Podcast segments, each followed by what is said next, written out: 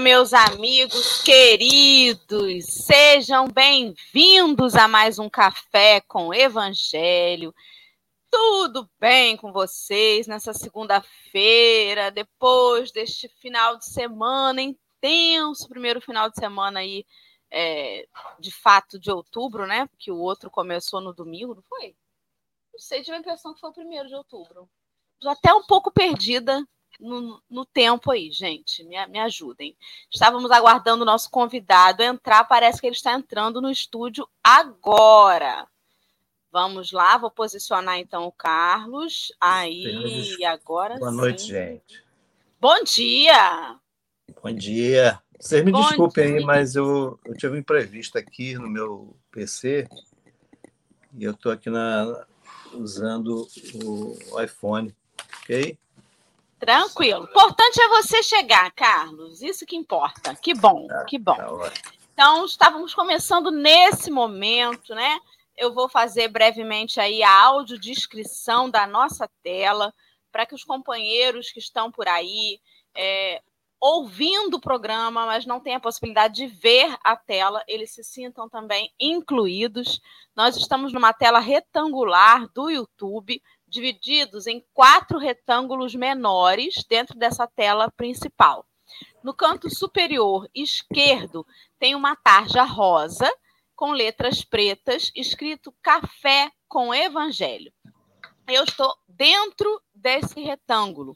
O meu nome é Dora, eu sou uma mulher branca, de cabelos lisos, ele está castanho, com mechas loiras e passa da altura do ombro. Eu estou usando uma blusa branca com é, a manguinha e o colo assim, né, com as bordinhas na cor preta. Estou sentada numa cadeira gamer preta e o fundo da minha tela está desfocado. Do meu lado, no canto superior direito, está a nossa intérprete de Libras, a Adriana. Adriana é uma mulher branca, de cabelos lisos, ele é loiro, tá na, aí na altura do ombro, né, do pescoço. Ela usa um óculos de grau, de armação levemente é, retangular, mas com as bordas arredondadas. Está vestindo uma camisa azul e o fundo da tela da Adriana é uma parede verde clarinho, com um, um pedacinho de uma planta aparecendo à esquerda e um interfone branco no canto superior direito. Abaixo de nós, à esquerda, está o nosso convidado de hoje, que é o Carlos. O Carlos é um homem moreno, ele tem os cabelos curtos, grisalhos, está usando um óculos de grau de armação retangular. Ele usa barba e bigodes também grisalhos, veste uma camisa azul clara e o fundo da tela do Carlos é uma parede clara ao fundo, com um armário à direita, o teto escuro e à esquerda me parece ser uma porta aberta. Ao lado do Carlos está o Henrique. Henrique é um homem moreno, de cabelos castanhos, está preso para trás, num coque, é, ele usa barba e bigodes espessos, escuros, veste uma camisa na cor verde e o fundo da tela de Henrique é uma parede cinza à esquerda, com o teto e a parede à direita branca, contendo dois violões pendurados e duas prateleiras com objetos. E assim nós estamos, né? Recebendo já aí o carinho do pessoal do chat a gente teve algum probleminha técnico no, na plataforma, né? Que demorou a disponibilizar no YouTube hoje é, o link. Então, por isso, os amigos do Fundão tiveram dificuldade de encontrar, né? Quem chega antes, aí bem antes do horário, teve dificuldade de encontrar, mas estamos já ao vivo aí com todos vocês. Sintam-se abraçados. Um ótimo dia para Adriana nessa manhã de segunda-feira. Sinta-se também abraçada. Muito obrigada, querida. E bom dia, Henrique. Bom dia. Bom dia, Dora, Adriana, Carlos. Mil perdões, parece que o YouTube não, não, não funcionou direito hoje, mas vai dar tudo certo. Carlos, seja bem-vindo. Infelizmente, Obrigado. não conseguimos fazer nosso pré-café, que eu, eu sinto falta do pré-café, mas vamos fazer um pós-café que seja. Bom dia, se apresenta pessoal, seja bem-vindo mais uma vez. Bom dia, meus amigos. É com muita gratidão que eu estou aqui com vocês hoje, atendendo essa solicitação, né, esse convite tão amável, que possamos fazer esse trabalho hoje, mais uma vez, com muita luz, com muita paz, muita harmonia, para que nós possamos é, buscar sempre esse reencontro com o bem, com Jesus, com o nosso Pai maior. Muito bem. Muito obrigada, Carlos, por aceitar retornar aí, né, ao nosso café. Então, eu já vou convidar os amigos que estão com a gente para dar uma olhadinha aí no chat, né? Agora, a primeira mensagem do chat aí, que é o link de hoje, dando continuidade ao nosso estudo, a leitura do livro Paulo Estevão, que está ilustrando no momento o estudo de Atos dos Apóstolos, seguindo como referência o Evangelho por Emmanuel, né, que foi publicado aí pela FEB nós estamos falando da prisão de Estevão, utilizamos o site da Bíblia do Caminho de forma a organizar o estudo. Então, se você está por aí, tem um livro em mãos, mas como assim indicadores 29 a 32? A gente está utilizando é, a ferramenta do site, porque organiza ali em itens, né, em indicadores, fica mais fácil para a gente fazer a divisão aí do nosso estudo. Hoje, nós falamos a leitura dos indicadores 29, 30, 31 e 32 e conversaremos sobre o que as reflexões desses trechos podem nos acrescentar aí para o nosso dia a dia. Clica no link, acompanha o texto com a gente e é isso. Antes da gente então começar a leitura, eu vou pedir a Henrique, por gentileza, querido, para abrir aí o microfone e fazer a prece de hoje, para a gente começar. Vamos, quem puder, que nesse momento conseguir fechar os olhos, serenar nosso coração, acalmar um pouquinho nossos pensamentos, para que a gente se conecte à espiritualidade amiga, a esse irmão maior, que a gente possa estar aqui de corpo, de pensamento, aprender o máximo possível desses ensinamentos que o livro de Atos tão claramente traz para a gente sobre essa vivência dos apóstolos, que a gente possa compreender melhor, compreender qual a nossa missão aqui na Terra, de amor, de fraternidade para com todos os que convivem conosco, nós possamos conduzir esse estudo de forma amorosa, pacífica, trazendo paz para todos que estão ouvindo e para nós que tão necessitados somos. Que assim seja.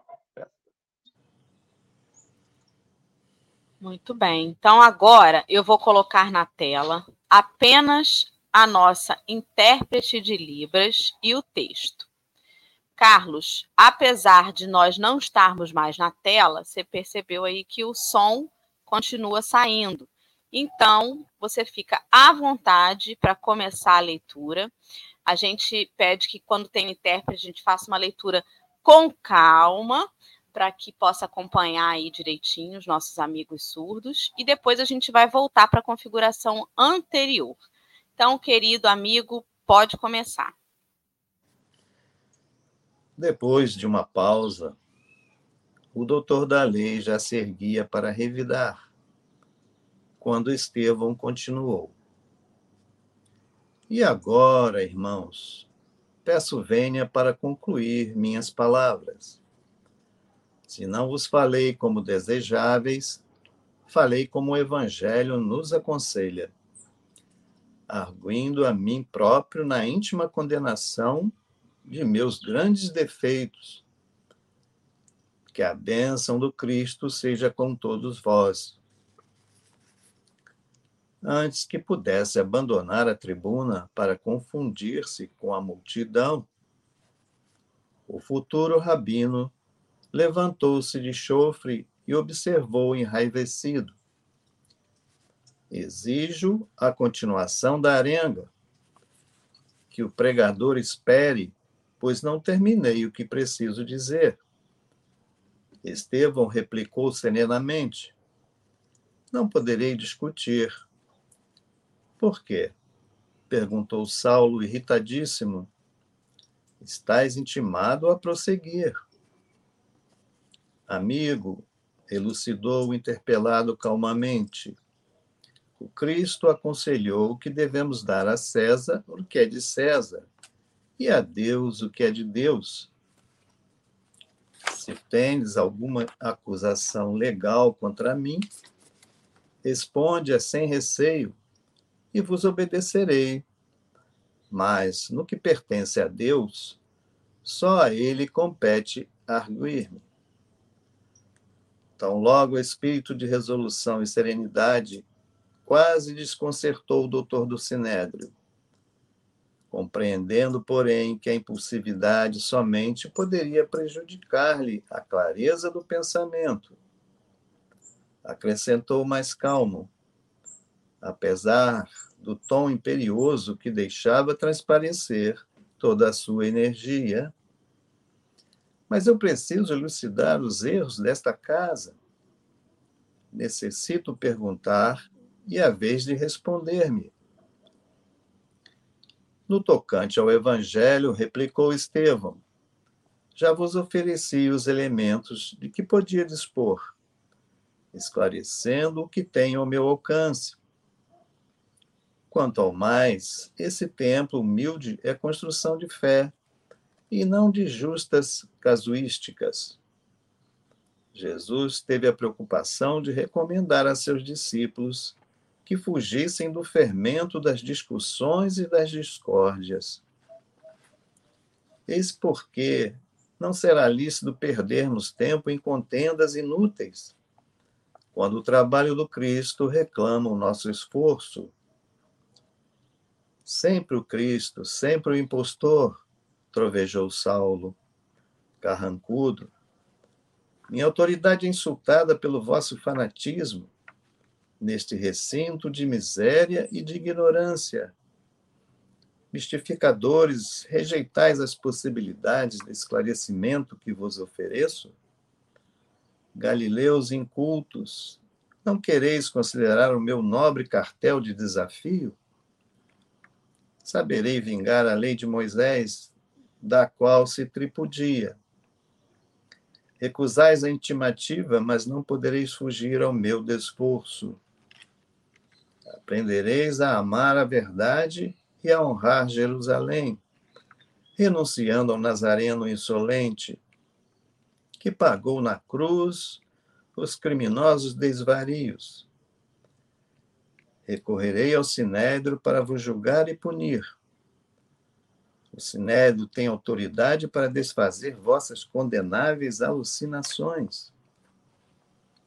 Assim, concluindo, parecia possesso de fúria, mas nem assim logrou perturbar o pregador, que lhe respondeu de ânimo sereno: Amigo, o Sinédrio tem mil meios de me fazer chorar mas não lhe reconheço poderes para obrigar-me a renunciar ao amor de Jesus Cristo. Dito isso, desceu da tribuna com a mesma humildade, sem se deixar empolgar pelo gesto de aprovação que lhe endereçavam os filhos do infortúnio, que ali o ouviam como um defensor de sagradas esperanças.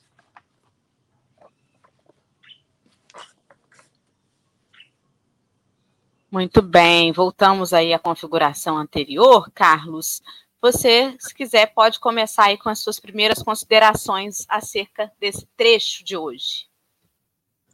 Então, gente, é interessante aqui né, essas duas condições, né? Uma Estevão e outra Saulo.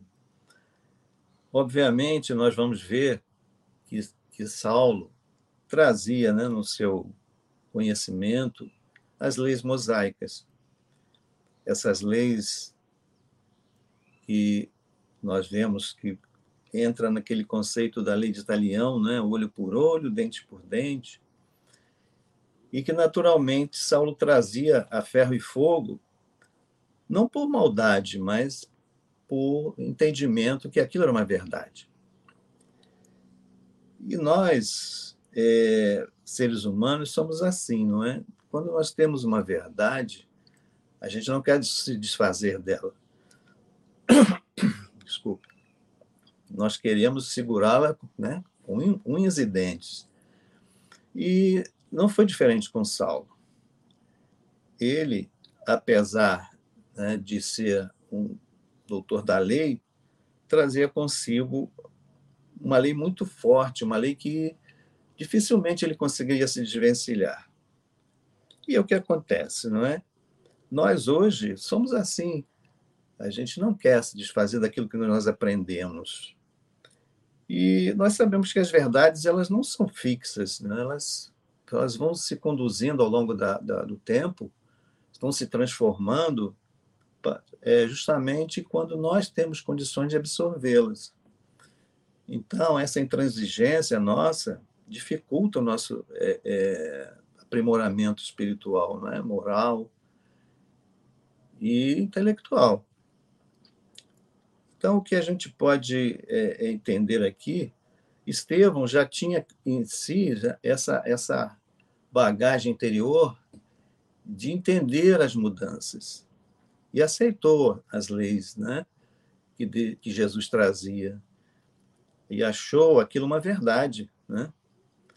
Quando disse Jesus que eu sou o caminho, a verdade e a vida, ele concordou com isso totalmente e buscou levar isso para aqueles irmãos mais necessitados. Foi interessante isso, porque nós vamos ver no, no texto que ele atingia os corações com as suas palavras, não é? embora se achasse ainda indigno para levá-las, mas ele se achava, mas ele levava com muito amor, com muito carinho, com muita devoção. E isso irritou de maneira muito grande, né, o nosso amigo Saulo nesse momento. Mas a gente tem que transferir, né, essa, essa colocação para hoje, não é, para o nosso dia a dia, porque todos nós temos essa estrada, né, de Damasco Agora, não cabe a nós mais perguntar né? o que queres que eu faça, porque nós já sabemos o que precisamos fazer, não é? É interessante muito isso aqui. Então, é, é fechando né, esse momento, né, nós precisamos entender que é, quem não ajunta espalha, não é? Então, nós precisamos estar levando a mensagem onde estivermos, não importa se ela vai ser, é, é, vai chegar a, a, a, ter um progresso imediato, né? porque nós não somos donos da verdade. Quando Jesus vai dizer que vai colocar né, o Consolador, que viria o Consolador, a gente sabe que o Consolador está aí. Né? Mas será que é a última palavra? Será que nós estamos preparados para mais além? Portanto, a lei do progresso ela existe, não é? Então, é, é, ela, ela, ela vai se fazendo à, à medida que a gente tenha condições de receber a mensagem, não é? Então, eu vejo dessa forma, ok? Muito bem. Vou, vou pegar então aqui a, a palavra, Carlos, porque esse, esse trecho de hoje ele é impactante em vários momentos, né? E ele já começa no item 29 de forma muito interessante quando Estevão fala assim: peço licença para concluir minhas palavras. Se não falei como desejáveis, falei como o evangelho nos aconselha. Isso é muito interessante. Por quê? Porque, em geral, quando a gente assiste uma palestra, né? Ah, eu assisti a palestra do Carlos hoje na Casa Espírita. Que palestra boa! Ele falou tudo que eu penso. Tudo bem, a gente adora ouvir um palestrante que tem uma linha de raciocínio muito parecida com a nossa, que fala um tema do qual a gente se sente confortável em ouvir, isso é ótimo. Mas tem vezes que o companheiro traz o tema que é aquela pedra no sapato, né? Por exemplo, eu estou com muita raiva de alguém. O tema hoje é qual? Nem olhei antes. É o quê? Perdão? Hum, hoje eu não queria ouvir falar sobre perdão, porque hoje eu quero curtir o ranço. Hoje eu quero ficar sentindo a raiva. Não quero ouvir falar sobre perdão. Meu coração não está com boa vontade para perdão hoje. Então, hoje, aquela mensagem me incomoda, né? E aí, Estevão está falando assim: olha, nem sempre o evangelho vai falar aquilo que a gente gostaria de ouvir, mas vai falar daquilo que a gente precisa. Então, se eu não falei o que te agradou aos ouvidos, não, me perdoe, mas assim, eu não falei de mim, porque eu mesmo não cumpro tudo aquilo que eu falo. E ele disse: arguindo a mim próprio na íntima condenação de meus grandes defeitos. Porque algumas vezes, né, quem põe a cara a tapa para falar do evangelho, bota a cara ardendo, que a gente fala daquilo que a gente ainda não consegue em sua plenitude, né? E eu vendo esse trecho, eu penso, quem? Quem de nós? Não posso falar dos outros, eu tenho que falar por mim, né? Ele é muito corajoso, Carlos, Henrique, Adriana e amigos. Ele é corajoso demais. Ele responde, né? Dizendo assim: Olha, no tocante ao evangelho, já te dei os elementos de que poderia dispor. E aí ele fala: é, se tem. Como é que é, Henrique? Se tens alguma coisa legal contra mim, exponha sem receio. É. Se você tem alguma coisa contra mim, exponha. Eu, eu perdi ali onde está. Final do 30. Cadê? Amigo, o Cristo aconselhou que devemos dar a César o que é de César e a Deus o que é de Deus.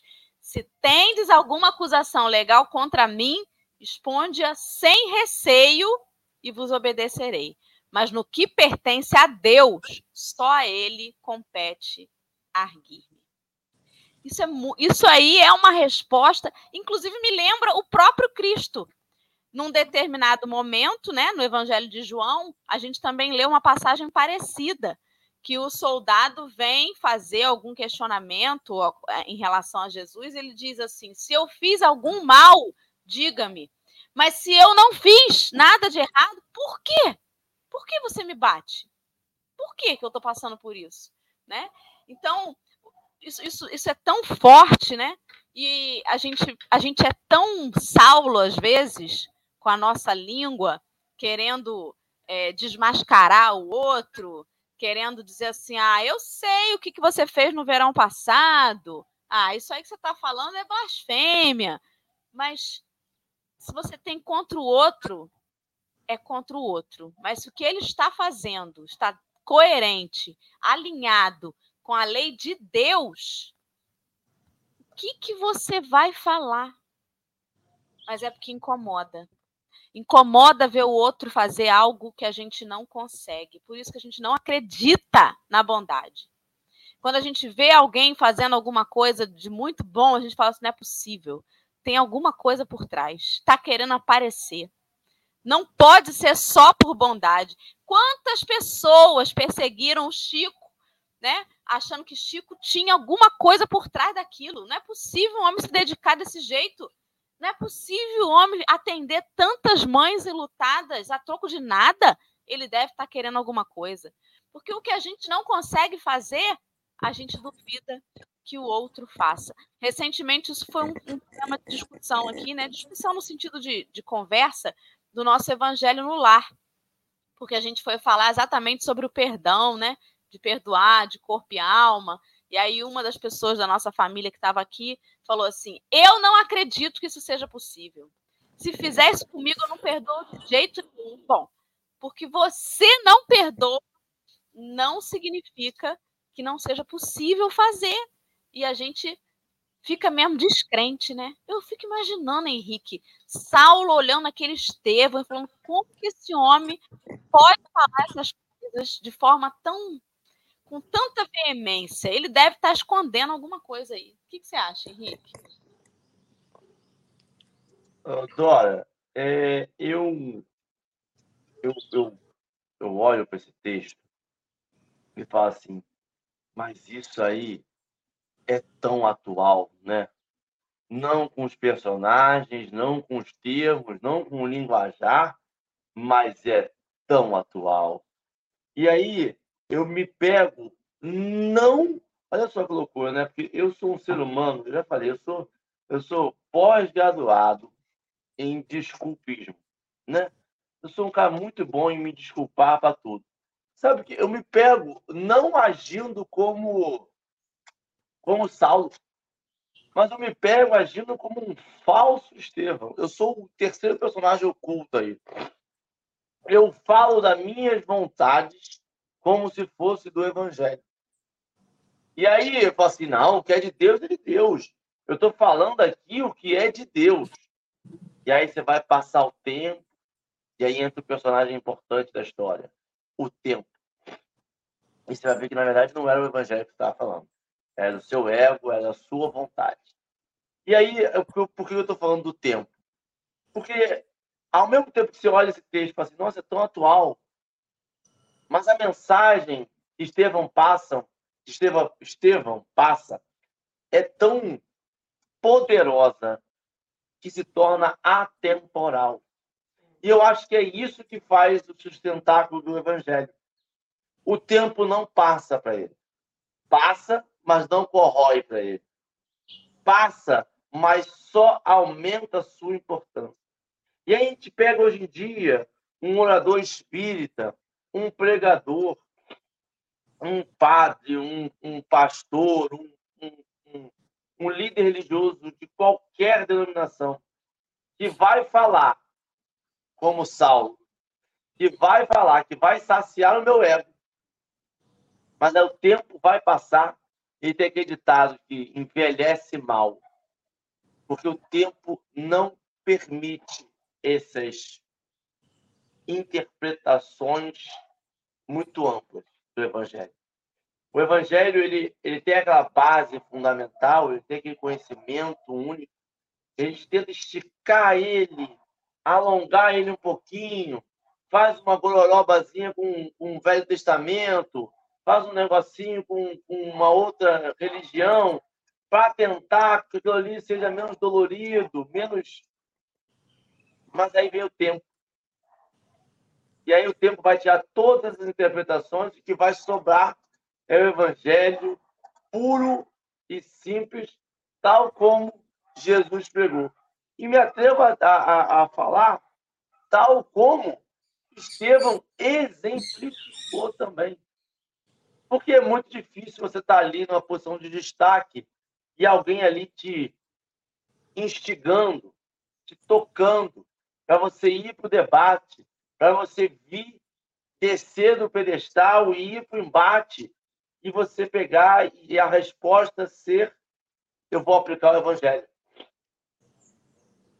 Eu vou dar César o que é de César, Deus o que é de Deus.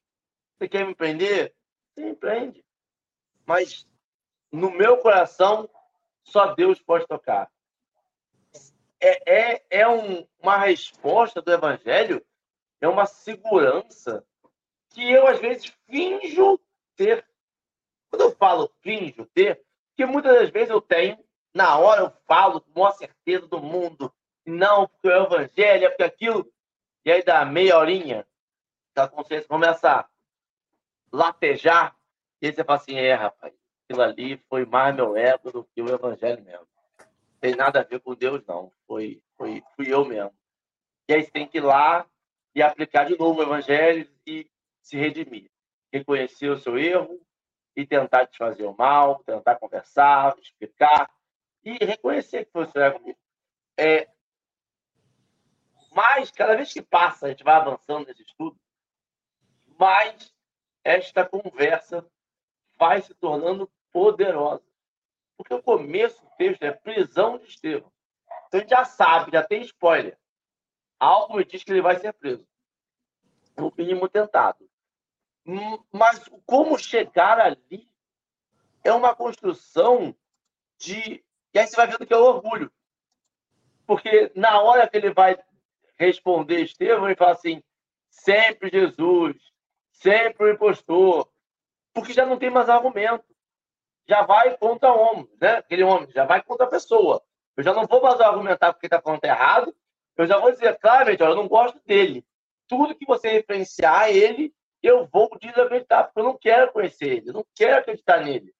E aí você percebe que é receio. Que se acaso eu reconhecer, o que eu faço hoje já não vai me caber mais. Então, o primeiro pensamento dele é negar. Não posso, não posso, não quero. Tudo que vem dele eu não quero. Tudo que... E aí já começa a falar, ó, é dele, é sempre dele. Pelo amor de Deus, fala de você, fala... Mas é, já é um, um negócio que não cabe mais falar dele.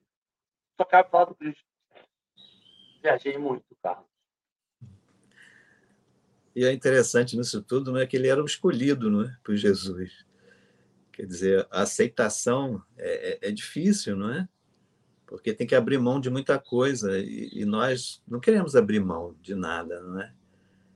Nós queremos é, ter nossas facilidades materiais e nos ligarmos um pouquinho para o lado espiritual é, é, exige esforço, exige sacrifício, né? porque ainda estamos nessa fase de sacrifício. Estevão já não estava, né? Estevão já estava além, não é? Era o novo homem ali, né? É justamente o protótipo para nós, né? Mas como chegar até lá nesse mundo que vivemos, não é? Cada vez mais difícil, mas necessário, né? Para que nós possamos prosseguir é, realmente com mérito, não é? Se fosse muito fácil, que mérito teríamos para isso, não é? É interessante e, e nós vamos ver, infelizmente, nas nossas casas espíritas, né? Essas dissensões sem lógica, né? é, a minha vontade tem que prevalecer, não é? Eu sou o dono da casa espírita. Quer dizer, tudo isso é, é, é, é infelizmente é, é, o Saulo, né, vivendo em nós, né? Parece até que a gente não sabe que não pode ser assim, não é? Mas faz parte, né? Nós temos que entender isso, né? Faz parte do movimento. Cria-se tantas casas religiosas por isso, não é? justamente por eu não aceitar, um grupo não aceitar aquilo que está sendo colocado ali. Mas é um movimento, né? Como, como disse Emmanuel para Chico, né? é melhor estar lá na casa espírita do que estar bebendo num bar, né? Então, é isso. É, você falou uma coisa muito importante agora, Carlos, que inclusive o comentário do nosso amigo aí no chat, Wilson Taranto, ele também pontua o seguinte: olha, ele comenta assim: o tempo está entre as dádivas do Pai Celestial e só temos uma levíssima consciência do seu valor depois que ele passa. Por quê? Porque o tempo que a gente perde na discórdia é um tempo que não vai voltar mais. E a gente deixou de trabalhar no bem, reclamando, fazendo contenda, né? O texto ele diz ali assim: esse templo humilde é construção de fé e não de justas casuísticas. E aí eu fui procurar o que, que são casuísticas. Casuísticas são registros de casos observados em qualquer série ocorrente. É o processo de discutir e analisar casos por meio de sutilezas e artifícios, ou seja, fofoquinha, é um comentáriozinho, é um negocinho, uma discussão meio que não vai levar a lugar nenhum, observações sem proveito, né?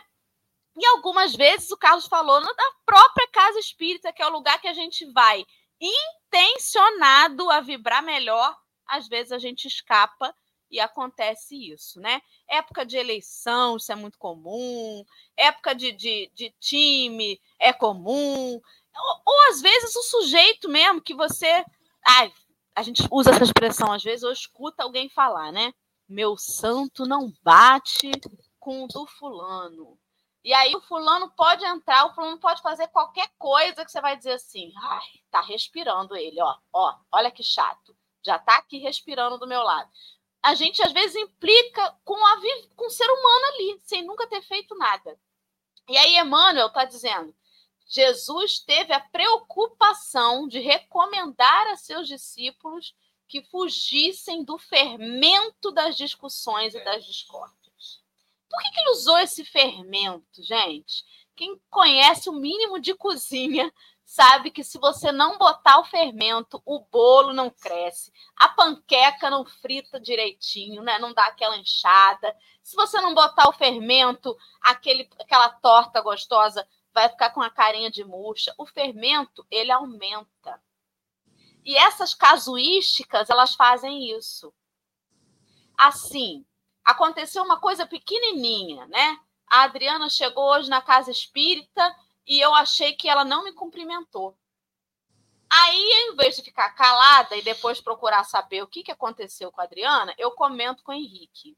A Adriana não me cumprimentou hoje. Aí, Henrique joga o fermento. Não. Hum, mas eu realmente, semana passada, eu vi ela reparando você diferente. Semana passada, eu bem achei que ela estava falando de você. Ó, o fermento. Aí a gente vai botando fermento. O troço que às vezes não era nada, nem era comigo.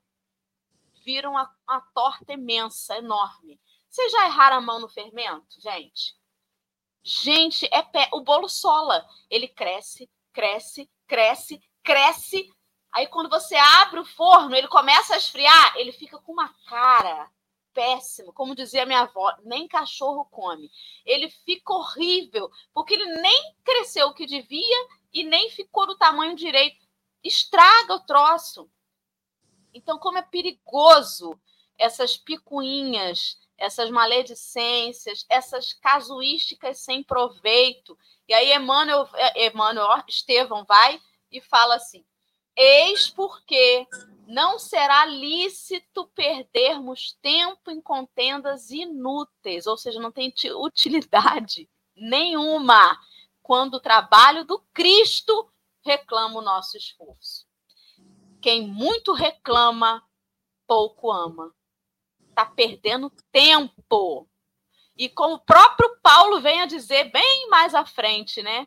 Tudo me é lícito, mas nem tudo me, me convém é lícito a gente comentar, a gente está à toa, aí começa a falar o que não deve, mas convém? É conveniente? Tem utilidade? Será que você não está perdendo o seu tempo sagrado? Sei. Olha quanta coisa numa fala de Estevão. Eu, se fosse Saulo, ia ficar bem quietinha, né? Ia ficar pequenininha. Menor do que eu já sou, tenho menos de um metro e meio. Deve ser por isso que eu não cresci. Ouvindo muito na espiritualidade, fui murchando. Fala aí, Carlos, converse com a gente, que eu falo demais. Pois é, né? Tem tanta informação, não é? No Evangelho, e a gente perde justamente esse tempo todo né? em discussões, né? Quando Jesus fala que os mansos herdarão a terra, aonde é que nós estamos nisso? Né? Será que nós já conseguimos ser mansos? Será que onde nós vamos, nós não, não, não, abrimos dissensões? Será que nós levamos palavras de paz, de otimismo, de harmonia? Se a gente não pode falar nada, será que a gente, é, é, pelo menos, não faz uma oração ali naquele momento para ver se muda aquele, né, aquele perfil? Quer dizer, são coisas que nós sabemos, né? mas é, é, praticar é uma diferença muito grande. Como a gente sabe tanto da doutrina, que a gente conhece tanto a doutrina, Agora, será que essa doutrina já penetrou em nossos corações mesmo, né? Como nós vemos lá, né, em Estevão, será que a doutrina do Cristo está em, sabe, ou está ainda em germe e a gente não quer, né, porque não é, é, é, é impõe, né, sacrifícios a nós? Então, a gente vê hoje o mundo, né, é, interessante, no século 21 a gente vê muito isso ainda, né? essas guerras eh, eh, inomináveis né? que não trazem nada, não ajudam em nada o ser humano.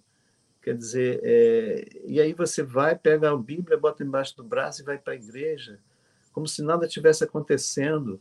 É interessante como a gente não consegue fazer essa ligação, não é? E como Henrique colocou, o tempo vai passando, vai passando, e cada vez mais a gente vai se embrenhando nesse, nesse espinheiro, né? E depois a gente pede ajuda.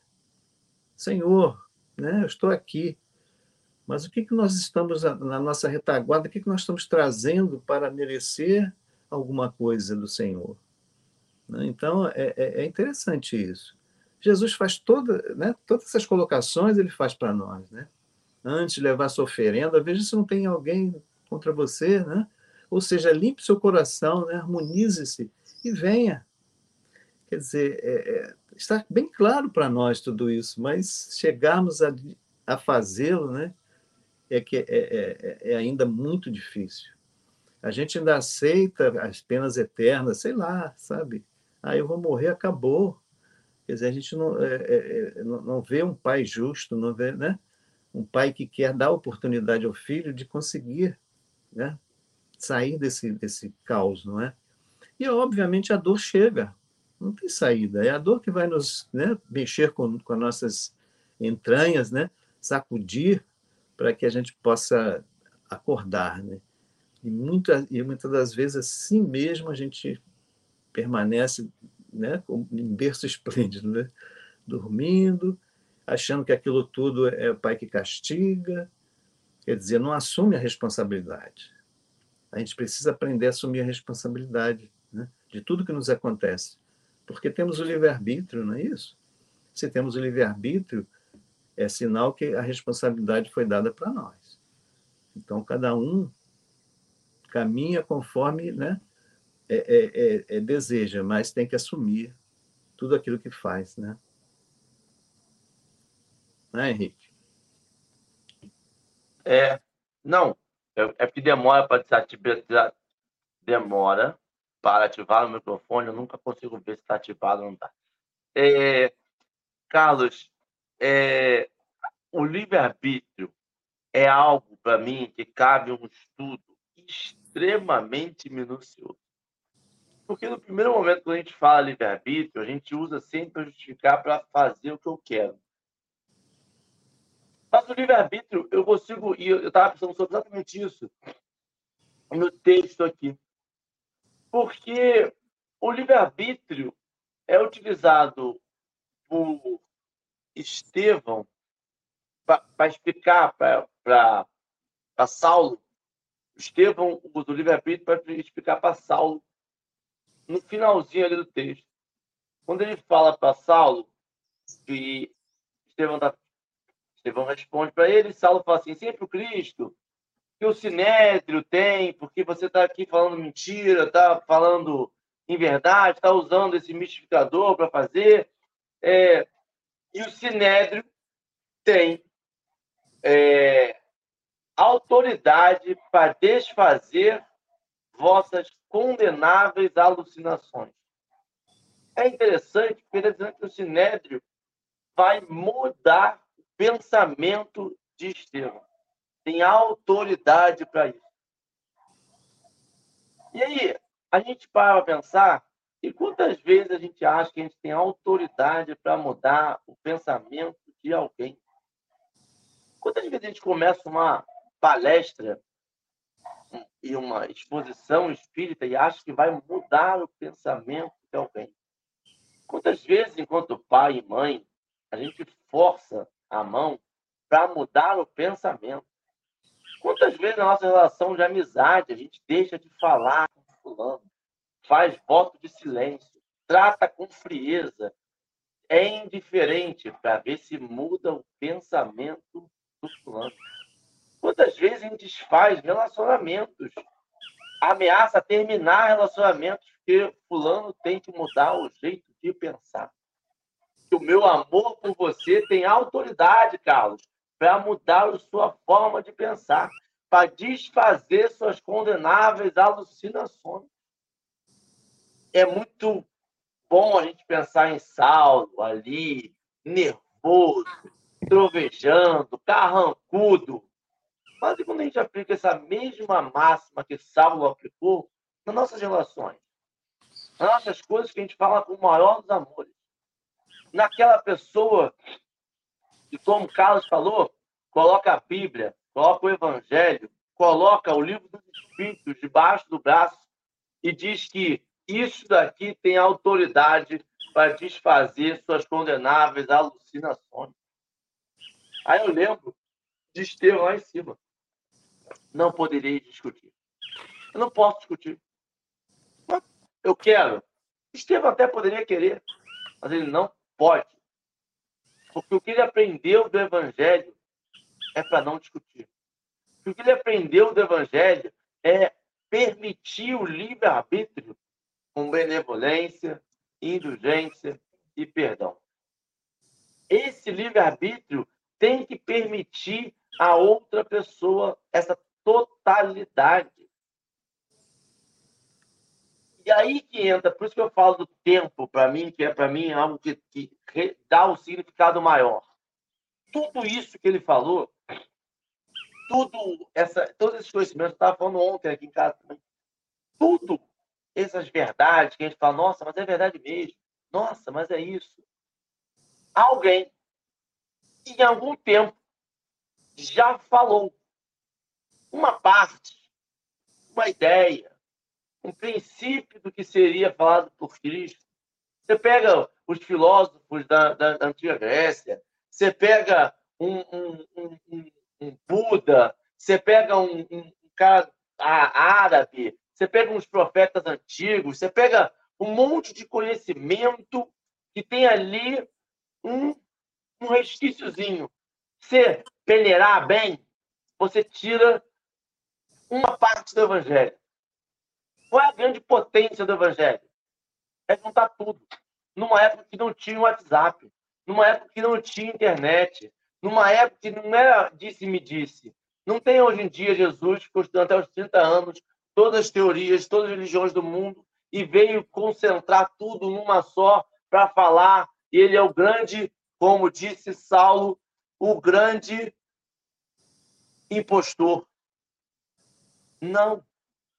É porque ele sabe de todos aqueles pedacinhos qual é a linha. O que ficou de cada um. Qual é a mensagem que a espiritualidade sempre quis passar para a humanidade. A espiritualidade sempre clamou para que a humanidade fosse aquilo que Jesus veio vivenciar. A questão é que nunca foi tão claro para a gente. Para nós, enquanto seres humanos, nunca foi tão claro no sentido de vivenciar. Não era uma voz falando, não era alguém que disse que, era alguém vivendo num tempo que as pessoas sabiam escrever, que poderiam perpetuar, que poderiam deixar para a posteridade tudo aquilo que foi vivido. Esta é a grande diferença do Evangelho. Porque aquilo ali não é mais uma história. Aquilo ali não é mais um disse-me-disse. Aquilo ali é um retrato histórico da vivência. E aí o tempo se encarrega de cada vez mais dignificar. O tempo se encarrega de cada vez mais dar a importância necessária a esses, a esse evangelho, a essa verdade que está ali. Por isso que Estevão estava tão certo daquilo. Por isso que quando é, alguns evangel... alguns é, apóstolos, depois de viver com Cristo, depois de tudo, só tem o clique você fala assim, nossa, agora essa pessoa está disposta a morrer. Agora essa pessoa mudou. Não sou eu mais quem falo. Não, agora você entende, porque essa, aí essa pessoa conseguiu entender e se conectar com essa verdade atemporal. Que já não se preocupa mais se o que eu estou dizendo é verdade ou é mentira, se eu vou convencer alguém ou não, se aquilo ali eu estou desrespeitando o livre-arbítrio de alguém. Não. Aquilo ali é uma verdade. A verdade ela não é ofensiva. Como ele disse lá em cima. Ele começa falando desse texto de hoje, quando ele termina a exposição dele, ele fala: Olha, você me desculpa se eu não falei com maestria, você me desculpa se foi incômodo para você, saiba também que foi incômodo para mim. Mas a verdade precisa ser dita. E aí a verdade ela não é ofensiva. Eu não estou falando para magoar o Carlos. Ah, o Henrique falou porque sabia que eu estava passando por aquilo ali e quis me cutucar, e quis me instigar. Ele tinha que jogar na minha cara. Não é isso que a espiritualidade está falando. A espiritualidade está falando a verdade. Vai ser ruim, vai ser incômodo, em algum momento vai ser desconfortável, mas é a verdade. Ela não vem com adjetivos. Ela vem com um adjetivo único exclusivo. Conhecido como verdade. Dali, a gente vai saber o que, que o nosso ego está gritando.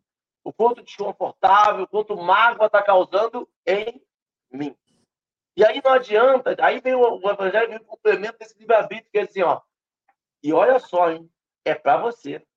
Não é para você botar na carapuça do outro, não é para você estar, não é para você sair com o evangelho dizendo, olha, fulano não se encaixa no ciclano, fulano é aquilo. Não, não é para você sair detectando como manual de boas práticas para o outro. É para você. E ele reafirma isso o tempo todo. Estevão tem. É... Por isso que ele está tão certo. Porque tem, aí, sabe o que parece, Carlos? E Dora e Adriana? Sabe o que parece? Essas pessoas têm tanta certeza que parecem que elas estão tendo premonição. Na hora que você olha, assim, ele sabia que ser Jesus sabia que ia para a cruz. Fulano sabia que ia morrer nas covas. Fulano, não. É que a certeza deles que estão falando a verdade é tão grande que já não importa mais o resultado. Vou fazer minhas considerações finais para devolver para o Carlos. É por isso que a discórdia não faz sentido. Porque se você sabe, se você tem as suas convicções, é muito orgulho querer obrigar o outro a pensar como você. É por isso que não faz sentido. E é por isso que ele ainda termina ali o item de hoje 32, terminando de dar uma lapada na gente, porque ele não está preocupado em lacrar. Olha o que, que ele fala ali. Ele deu um fora no, no, no Saulo, dizendo assim: você pode até botar o sinédrio para vir para cima de mim e é capaz dele me fazer chorar, porque vai me bater, vai me humilhar, é capaz de eu chorar.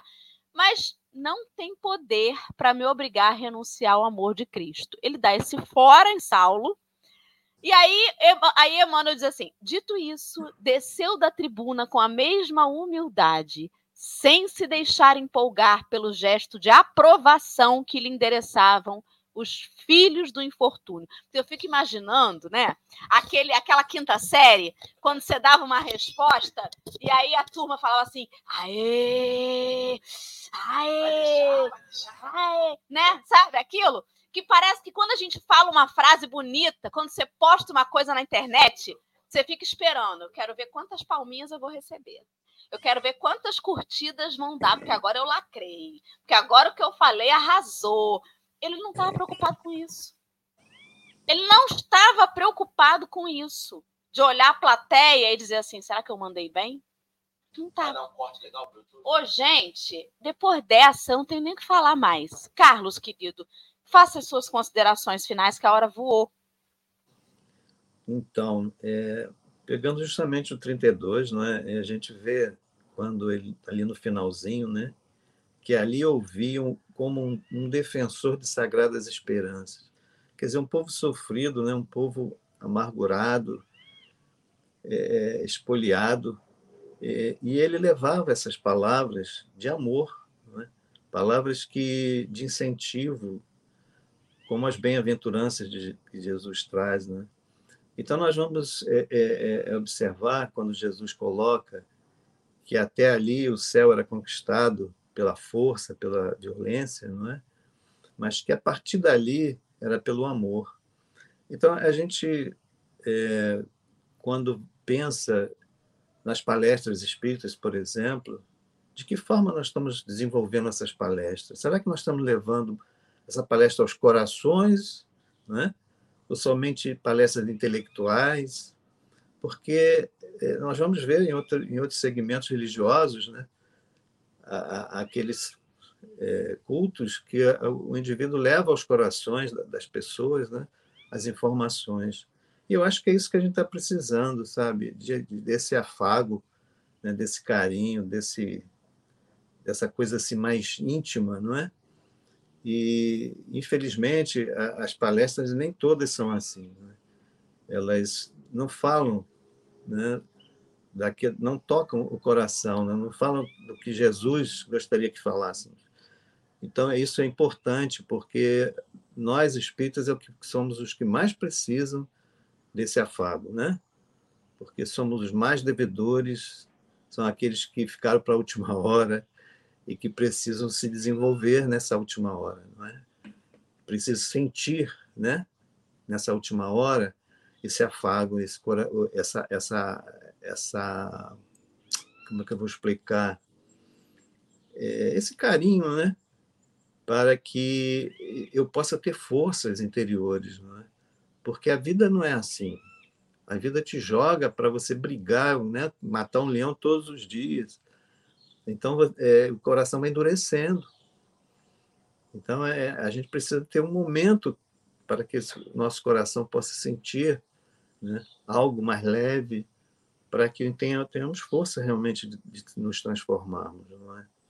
Então, é, é eu, eu, uma vez ouvi né, um amigo falando sobre, dizendo que estava cansado de falar, de, de levar palestras evangélicas, que, que já não tinha mais o que falar, queria falar a partir de agora coisas científicas e tal. Eu falei, não faz isso não, porque é justamente você está fazendo a coisa certa, não é? Você está levando aos corações o que o Cristo quer que nós levemos, não é? Então, é, é eu acho que eu, acho que essa é a base, né, para as minhas colocações. É, nesse momento, o que, é que eu faço? Eu termino. Vocês vão dar o tá. fecho. Tá. Eu abri e fechei. Eu, vou, eu, eu, já não ia falar mais, mas você falou um negócio importantíssimo. E aí, eu, eu como não, não sou um palestrante espírita internacional, eu não tenho fama, eu não tenho nada, eu darei na audácia um conselho. Isso que você falou. Olha só que loucura. Você falou assim, muitas das vezes, e as pessoas do SESC concordaram, muitas das vezes, algumas palestras espíritas não falam o que Jesus falaria. E aí talvez seja o caso de revisitar nossas palestras, palestras de outras pessoas, é, é, pessoas que a gente vê, pessoas que a gente admirava, mas que hoje não falam que Jesus falaria, e deletar esses vídeos. E não mais propagar isso. E se redimir. Não no sentido de fazer uma, uma carta aberta ao público, mas de parar de propagar de revisitar mentalmente, para assim, olha, não é o que Jesus teve, agora está na moda, né? Tá, tá, todo mundo está vendo, aquela The Chosen, né? Que é a série da Netflix. E aí, ele, o, o diretor teve uma entrevista que eu vi, ele fala assim, pô, mas você, você coloca um monte de coisa na boca de Jesus que Jesus não falou. Você tem uma. uma por que, que você, você, não, você não se sente nervoso de falar o que Jesus não falou? Aí ele, a resposta dele tem que ser aquilo que você falou e a, o nosso pensamento para fazer uma palestra. Antes, eu escrevo, coloco na mesa. E a pergunta que a gente tem que responder, sim ou não, para saber se vai aprovar o roteiro ou não, é: Jesus falaria? Se sim, está aprovado o roteiro. Se não, não está aprovado o roteiro. E a gente tem que fazer isso na nossa palestra. Quando eu for fazer. Nossas uma... atitudes. Nossas atitudes. Mas assim, Dora, as nossas atitudes não são. Hoje em dia, com internet, com essa coisa que vai ficar para a posteridade. Porque isso aqui, daqui a um mês, vai ter gente assistindo. Daqui a um ano, vai ter gente assistindo. Daqui a 10 anos, vai ter gente assistindo. Daqui a 50 anos, se não tivermos internet, se isso aqui não, vai ter gente assistindo, a não ser que eu tire, a não ser que alguém tire, a não ser que deletem, a não ser que o YouTube saia. Mas isso vai ficar para posteridade. E a gente... É um perigo. É um perigo, porque o tempo vai se encarregar de, de, de oxidar a coisa, de envelhecer mal, ou de dar a verdadeira importância. Então, se nós hoje, e se a gente pega sempre esse, esse, essa evolução, esse autoconhecimento, essa revisitar o nosso passado, que nós possamos revisitar, talvez, nossas afirmações e falar: olha, essa palestra não cabe mais a fazer. Isso que eu falei era o meu conhecimento da época. Hoje em dia, não é mais sobre isso. E aí, Carlos, um conselho que eu daria para o seu amigo: em vez de parar de fazer as palestras do Evangelho, pega a primeira palestra do Evangelho faz e faz de novo. Mas com o tema de agora, com as reflexões que teria agora. Depois de repetir tantas vezes o Evangelho, deixa não ler, mas faz ela pra, e compara para ver o quanto o evangelho transformou. E acrescenta isso na palestra e fala: olha como eu pensava isso, olha como eu interpretava aquilo, olha como isso modificou. que para mim é o que Estevão faz. Estevão dá sempre a abertura de, olha, é o que eu tenho hoje. Não é o que vai ter amanhã. Porque amanhã eu espero estar mais evoluído. Eu falei demais de novo, Carlos. Perdão. Agora é sua. É, vamos lá. Eu vou agora passar de volta a palavra para o nosso amigo, para o Carlos, mas é, ele vai fazer um poema para finalizar, não é isso, Carlos? Você vai ler aí o poema para finalizar? Isso. E aí, só para contextualizar, né, para os nossos amigos surdos, porque fazer a interpretação em Libras de um poema, como a gente não faz português sinalizado, às vezes fica um pouco complicado, né, para o intérprete passar a mensagem que realmente é, que, que é a essência ali, né? Esse poema que o Carlos vai ler, ele fala sobre as reflexões que a gente deve fazer de como melhor aproveitar o nosso tempo na encarnação. Então, resumidamente, é sobre isso. Carlos, você vai utilizar o poema como prece final ou você vai fazer uma prece ainda depois dele? Depois a gente faz uma, um fechamento com prece, né? Perfeito. Rapidinho. Fique à vontade, querido. Então vamos lá. Conta o tempo. Deus pede hoje a estrita conta do meu tempo. E eu, do meu tempo, dar-lhe conta. Mas como dar sem tempo tanta conta? Eu que gastei sem conta tanto tempo. Para ter minha conta feita a tempo, o tempo me foi dado e não fiz conta. Não quis, tendo tempo, fazer conta. Hoje, quero fazer conta e não há tempo.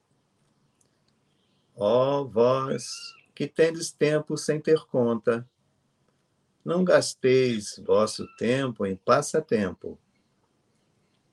Cuidai enquanto é tempo em vossa conta. Pois aqueles que têm conta gastam tempo. Quando o tempo chegar de prestar conta, chorarão, como eu, o não ter tempo. Autor Frei Antônio das Chagas. Meus irmãos, vamos agradecer esse momento único em nossas vidas, pois o tempo se esvai.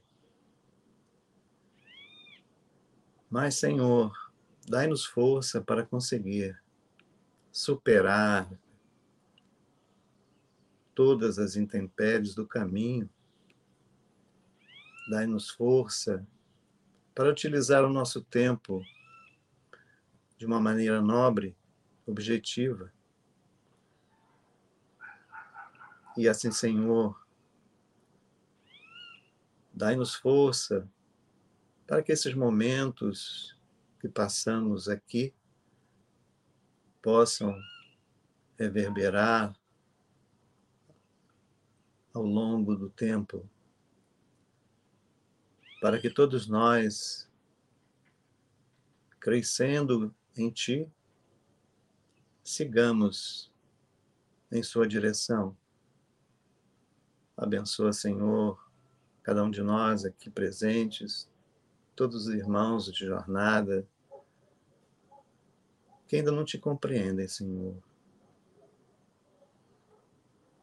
Pai nosso que estais nos céus, santificado seja vosso nome. Venha a nós o vosso reino Seja feita a vossa vontade, assim na terra como nos céus. Pão nosso de cada dia nos dai hoje. Perdoai as nossas ofensas, assim como nós perdoamos aqueles que nos têm ofendido.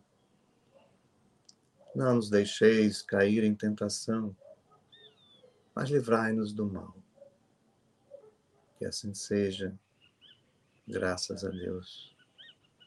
Muito obrigado. E assim vai ser. Que bom. Obrigada, Carlos. Muito obrigada, amigos, Adriana. Gratidão pela sua colaboração aí, que é inestimável. Nossa, é maravilhoso. O poema é, interpretado nas mãos de Adriana ficou assim eu sou fã, né? Então, obrigada, amiga. Muito obrigada de coração. Obrigada a todos vocês.